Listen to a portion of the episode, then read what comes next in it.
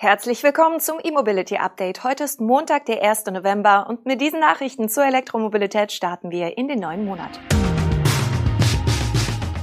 Toyota nennt Details zum ersten Elektro-SUV. VW könnte ID.6 aus China importieren. Mitsubishi zeigt neuen Outlander PHEV. Allego eröffnet Ladepark in Berlin und Vermieter darf Wallbox-Installateur wählen.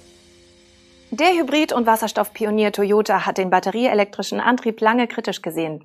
Nun steht jedoch die Europapremiere des ersten batterieelektrischen Modells der Japaner bevor. Die Serienversion des B-Hop Zero 4X wird am 2. Dezember präsentiert.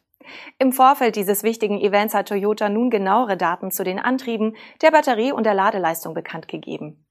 So wird das rund zwei Tonnen schwere Mittelklasse-SUV wahlweise mit einem 150 kW starken Front- oder einem Allradantrieb erhältlich sein. Letzterer kombiniert zwei E-Motoren mit je 80 kW.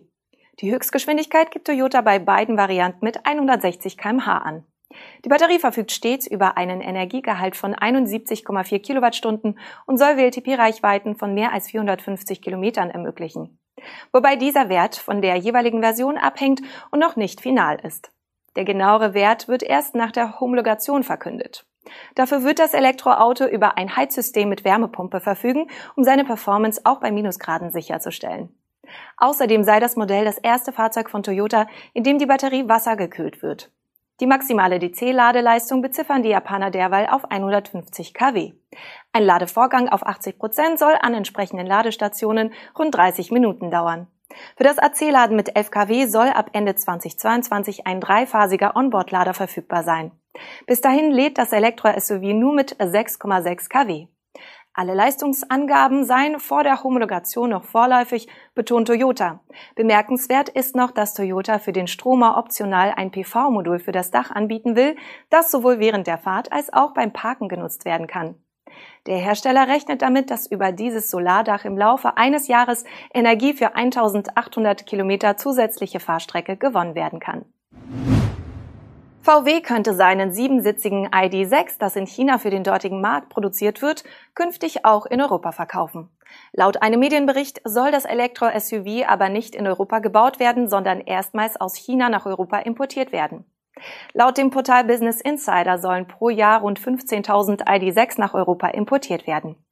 Ein Sprecher wird dahingehend zitiert, dass der ID.6 ein neues Marktsegment in Europa erschließen könne. Eine Entscheidung, ob der ID.6 auf dem europäischen Markt eingeführt wird, sei aber noch nicht gefallen. Der Volkswagen ID.6 ist das erste MEB-Modell, das speziell für den chinesischen Markt entwickelt wurde. Mit 4,88 Metern Länge ist das SUV deutlich oberhalb des ID.4 angesiedelt. Das Konzept des ID.6 sei in Sachen Raumangebot, Funktionalität, Design und insbesondere User Experience speziell auf die Bedürfnisse und Wünsche der chinesischen Kunden zugeschnitten, so VW bei der Vorstellung des Modells im April. Wenn der ID.6 nach Europa kommen sollte, könnte er aus chinesischer Produktion stammen. Eine Fertigung des SUV in Europa ist offenbar nicht vorgesehen. Trotz der Transportkosten sollen die Margen beim ID.6 so viel höher ausfallen, weil die Produktions- und Personalkosten in China deutlich geringer sind.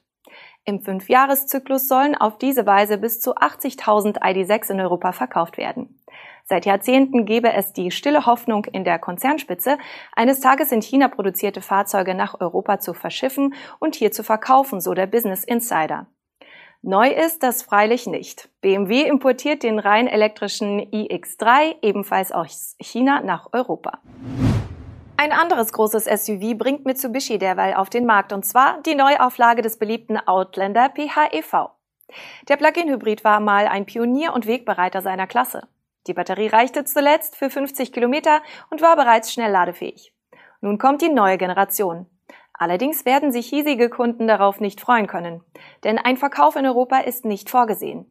Zunächst startet der neue Outlander PHEV im Dezember in Japan, ehe in der ersten Jahreshälfte 2022 Australien und Neuseeland sowie im zweiten Halbjahr 22 Nordamerika an der Reihe sein werden. Das SUV fährt in diesen Märkten mit einem überarbeiteten Plug-in-Hybrid-System inklusive einer erweiterten Leistung des Allradsystems vor. Die Batteriekapazität ist auf 20 Kilowattstunden angewachsen, was für 87 Kilometer rein elektrische Fahrt reichen soll. Realistisch ist wohl ein bisschen weniger. Außerdem ist durch die Integration des Heckmotors in die Steuereinheit Platz für den Einbau einer dritten Sitzreihe gewonnen worden, sodass das Modell künftig nicht nur wie bisher als Fünfsitzer, sondern auch als Siebensitzer in den Handel kommt. Grundsätzlich soll sowohl die Leistung der Antriebseinheit als auch der Energiegehalt der Batterie gegenüber dem Vorgänger um etwa 40 Prozent gesteigert worden sein. Die Optik des SUV bringt ebenfalls Neuerungen mit sich, ohne zu sehr von der bekannten und bewährten Designsprache abzurücken.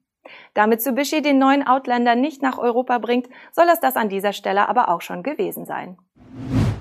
Der im Februar angekündigte Allego Ladepark auf dem Parkplatz der Metrofiliale Berlin-Friedrichshain hat Ende vergangener Woche seinen Betrieb aufgenommen.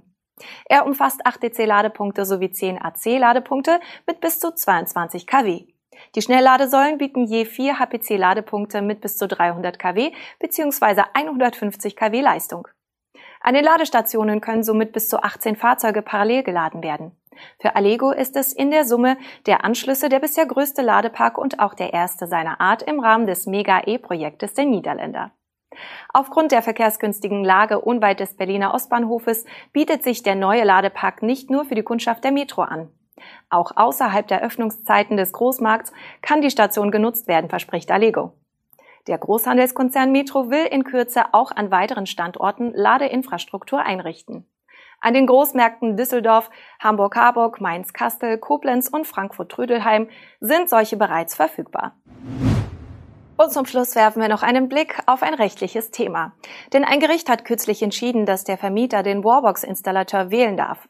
Mieter haben bekanntlich inzwischen einen Rechtsanspruch darauf, an ihrem Stellplatz eine Ladestation für ihr Elektrofahrzeug einrichten zu lassen.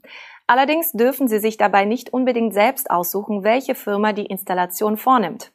Hier hat der Vermieter das letzte Wort, damit die Interessen aller Hausbewohner gewahrt werden können. So hat es jedenfalls kürzlich das Amtsgericht München entschieden. Der konkrete Fall drehte sich um eine Mietwohnung in einem Wohnkomplex in München, in dem es insgesamt rund 200 Wohnungen und etwa genauso viele Stellplätze in der Tiefgarage gibt. Die Nachfrage nach Ladepunkten in Selbegar überstieg letztlich die Leistung des Hausanschlusses. Eine Mietpartei wollte schließlich ein günstigeres Angebot nutzen, als der Vermieter mit den örtlichen Stadtwerken realisieren wollte. Das Gericht erkannte jedoch an, dass es sinnvoll sein kann, wenn ein Vermieter zur Wahrung des Hausfriedens eine Gleichbehandlung vorsieht. Das war unser erstes E-Mobility Update im November. Wir wünschen Ihnen einen guten Start in den neuen Monat sowie in die neue Woche. Morgen gibt's schon die nächsten News und Highlights der Elektromobilität.